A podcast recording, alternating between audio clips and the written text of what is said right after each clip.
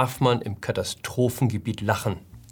Auch für den Hai gelten jetzt neue Sprachregeln, damit sich das Tier nicht diskriminiert fühlt und Vorsicht, kurze Haare. Warum man keine Selfies mit Menschen mit zu akkuratem Seitenscheitel machen sollte.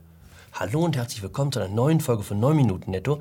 Mein Name ist Jan Fleischhauer, ich bin Kolumnist beim Fokus und wir schauen hier gemeinsam auf die Lage in Deutschland. Deutschland debattiert. Darf man im Katastrophengebiet lachen oder herrscht hier absolutes Lachverbot? Achterbahnpolitik. Eben noch unangefochtener Anführer in den Umfragen und dann einmal am falschen Ort zur falschen Zeit gegrinst und schon steht man im Feuer. Unmöglich, pietätlos, kein Anstand. Das sind nur ein paar der Reaktionen auf Armin Laschets Lachattacke am Wochenende. Gut, ist nicht besonders clever im Hintergrund zu feixen, wenn vorne der Bundespräsident spricht. Andererseits war ein langer Tag. Da lässt selbst beim größten Betroffenheitskünstler irgendwann die Konzentration nach. Außerdem sind Politiker so gepolt, dass sie die Zustimmung ihrer Umgebung suchen. Wenn da jemand einen Scherz macht, wollen sie nicht diejenigen sein, die als humorlose Stiesel gelten. Also wird mitgelacht. Noch vor zehn Jahren wäre das gar kein Problem gewesen, die fünf Sekunden, in denen Laschet den Karnevalsprinzen herauskehrte, hätten nie das Licht der Welt erblickt. Einfach, weil es niemanden gegeben hätte, der sie gezeigt hätte. Da sind die sozialen Medien unnachsichtiger. Im falschen Moment das Gesicht verzogen und schon geht das Bild um die Welt. Manche Menschen haben ihre ganze Karriere mit einer Unbedachtheit zerstört, weil das Netz nichts vergisst und nichts verzeiht. Das berühmteste Beispiel, wie man mit 64 Zeichen sein Leben ruiniert, ist vermutlich Justin Secco, eine kleine, unbekannte Angestellte des amerikanischen Medienkonzerns IAC, die auf dem Abflug nach Südafrika in ihr Handy tippte, Going to Africa, hope I don't get AIDS, just kidding, I'm white. Ein Scherz, von dem das arme Mädchen dachte, er wäre lustig. Als sie neun Stunden später in Johannesburg aus dem Flugzeug stieg, hatten 1,7 Millionen Menschen ihren Tweet gelesen. Ihr Arbeitgeber hatte ihr gekündigt und am Flughafen Terminal warteten Trauben von Fotografen. Damit verglichen ist Armin Laschet noch glimpflich davongekommen. Bangladesch hat Deutschland jetzt angeboten, beim Katastrophenschutz zu helfen. Man habe ja Erfahrung mit extremem Hochwasser. Großzügiges Angebot sollten wir darauf eingehen. Offenkundig sind wir selbst ja, was den Katastrophenschutz angeht, heillos überfordert. Es ist nicht so, dass es an Warnung gefehlt hätte. Das ist ein Screenshot von der Webseite von Jörg Kachelmann, bis heute einer der zuverlässigsten Wetterexperten. Auch der Deutsche Wetterdienst hatte von massivem Regen und den damit verbundenen Gefahren für Leib und Leben gewarnt. Hannah Cloak vom Europäischen Flutwarnsystem spricht von einem monumentalen Versagen der Behörden. Weder wurden die Anwohner in den besonders gefährdeten Gebieten rechtzeitig evakuiert, noch ausreichend gewarnt.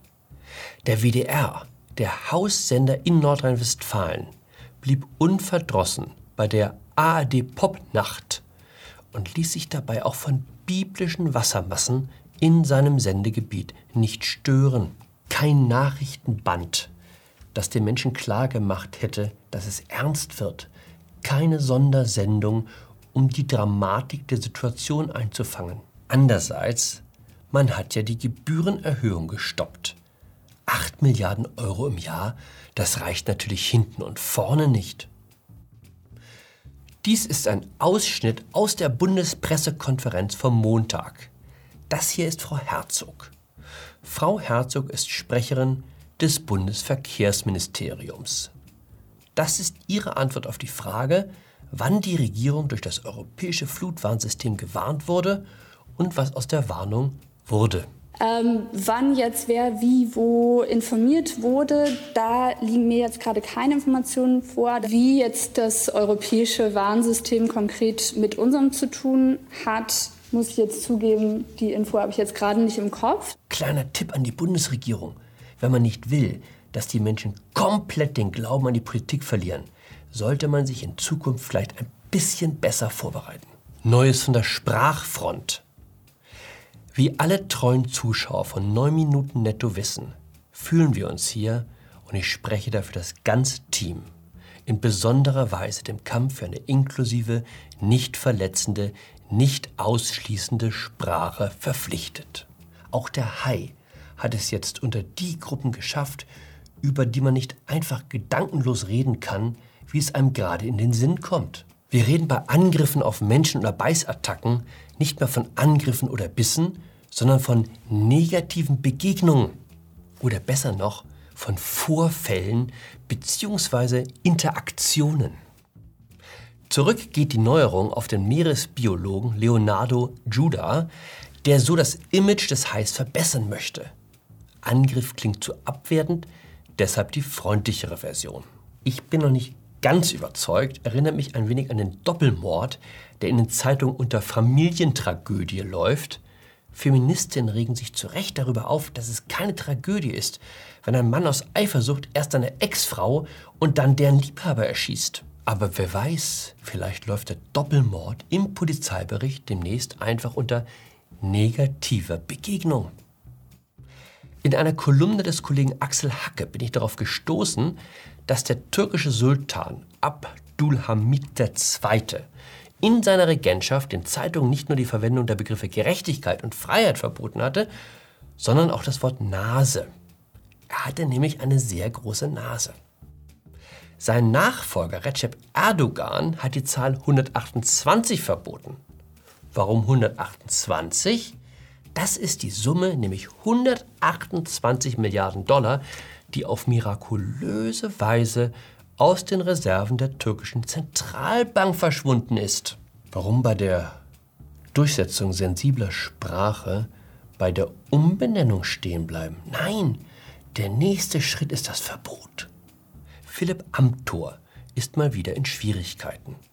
Sie erinnern sich, der sympathische junge CDU-Abgeordnete, der immer so aussieht, als wäre er schon mit Schlips auf die Welt gekommen im Alter von zwei Monaten jüngstes JU-Mitglied aller Zeiten, Gewinner jedes Helmut Kohl Look-alike-Wettbewerbs in der Union.